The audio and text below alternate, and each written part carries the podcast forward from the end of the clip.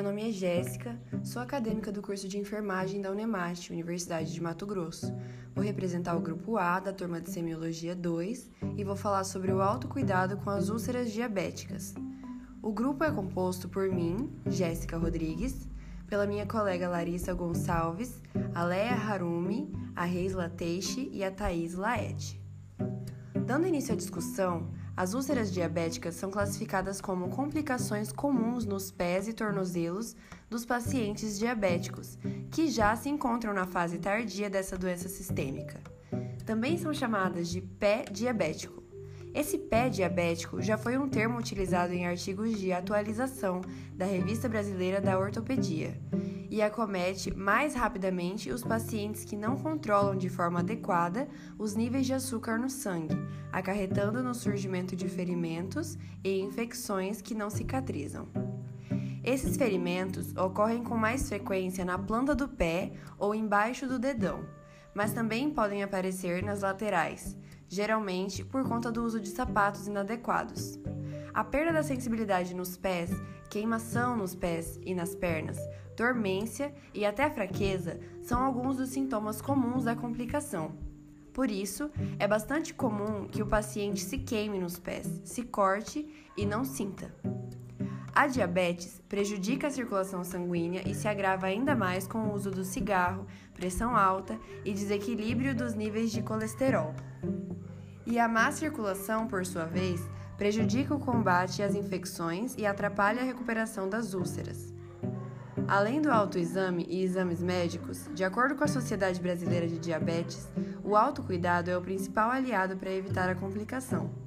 A prevenção e o tratamento constituem uma das maiores preocupações no cuidado com os pacientes diabéticos. O paciente diabético sempre deve estar atento aos sinais e sintomas de seu corpo e atentar-se principalmente à região dos pés, observando se há mudança na coloração da pele, na temperatura e se possui algum ferimento, por mínimo que seja. A unidade básica de saúde é uma forte aliada das pessoas acometidas por diabetes, uma vez que deve prestar toda a orientação e informação necessária ao paciente. Além disso, é muito importante que o portador da doença siga à risca as orientações passadas pelo profissional de saúde e que seja ativa na unidade básica de saúde do seu bairro.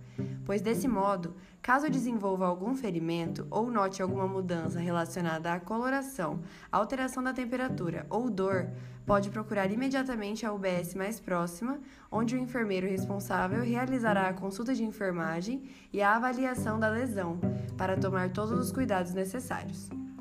Em relação ao autocuidado das úlceras diabéticas, sabe-se que é papel do enfermeiro orientar, sensibilizar e estimular os pacientes quanto às alterações de comportamentos cruciais para a melhoria da qualidade de vida. Nesse sentido, dentre os principais cuidados que o indivíduo com úlceras diabéticas deve ter são monitorar a glicemia, evitar alimentos ricos em carboidratos, a limpeza diária dos pés e a secagem adequada, principalmente entre os dedos, o uso de hidratantes com finalidade de evitar o ressecamento da pele, corte de unhas de forma reta, uso de sapatos confortáveis e firmes nos pés Sempre verificar a temperatura da água do banho e evitar escaldapés. Realizar avaliação diária da pele. Portanto, a falta dos autocuidados mencionados pode desencadear consequências gravemente negativas ao paciente, pois além de diminuir a qualidade de vida do mesmo, em alguns casos pode vir a ser necessária a amputação do membro. Bom, e é isso, pessoal. Espero que tenham entendido. Muito obrigada!